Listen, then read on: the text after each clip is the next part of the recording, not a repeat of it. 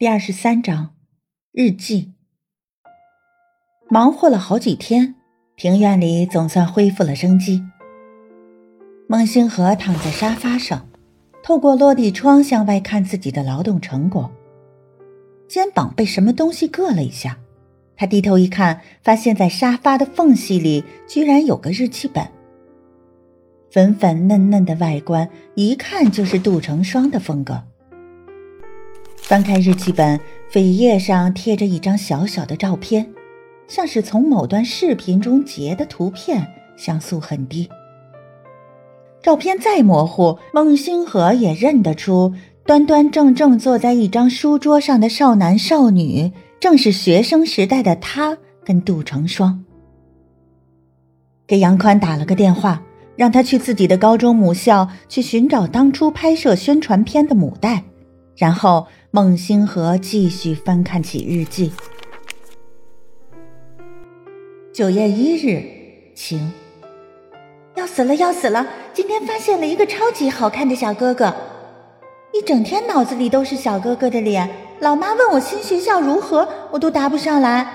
哎呀，我是不是太花痴了？还不知道我未来老公叫什么呢？明天要想办法打听下，开心。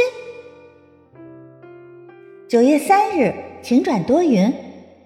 同桌的八婆问我为什么总去四楼上厕所，她是不是看出什么了？今天跑了太多次，感觉腿都溜细了。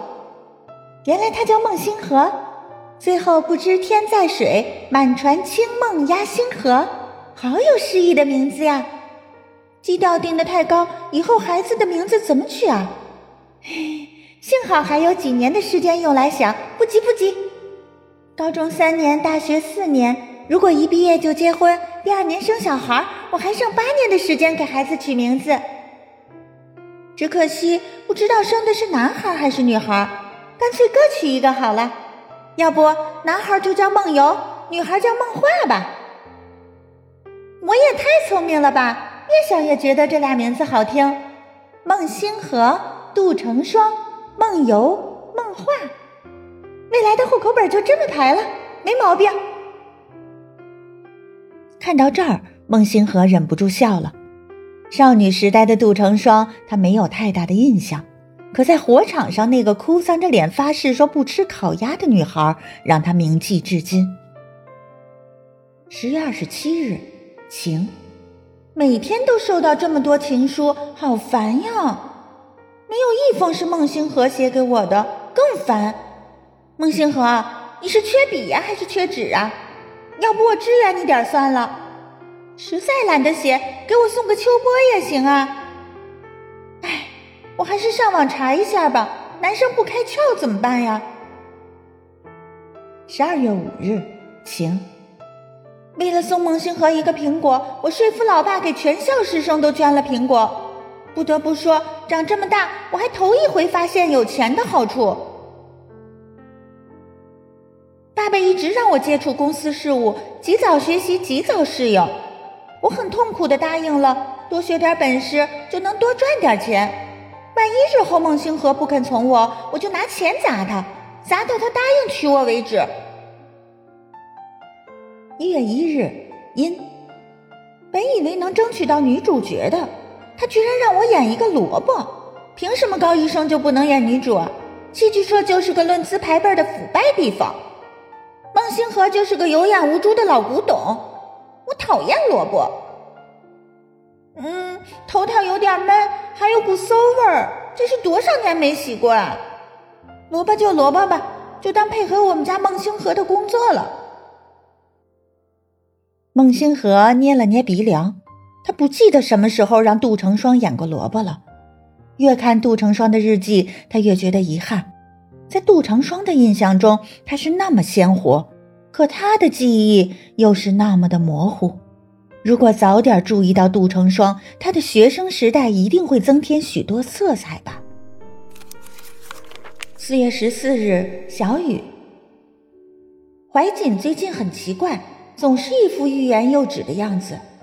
听说他下周就要出国了，妈妈也想让我去留学。大人们真烦。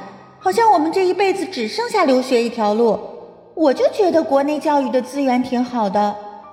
不过话说回来，如果孟星河出国留学，我就可以考虑一下。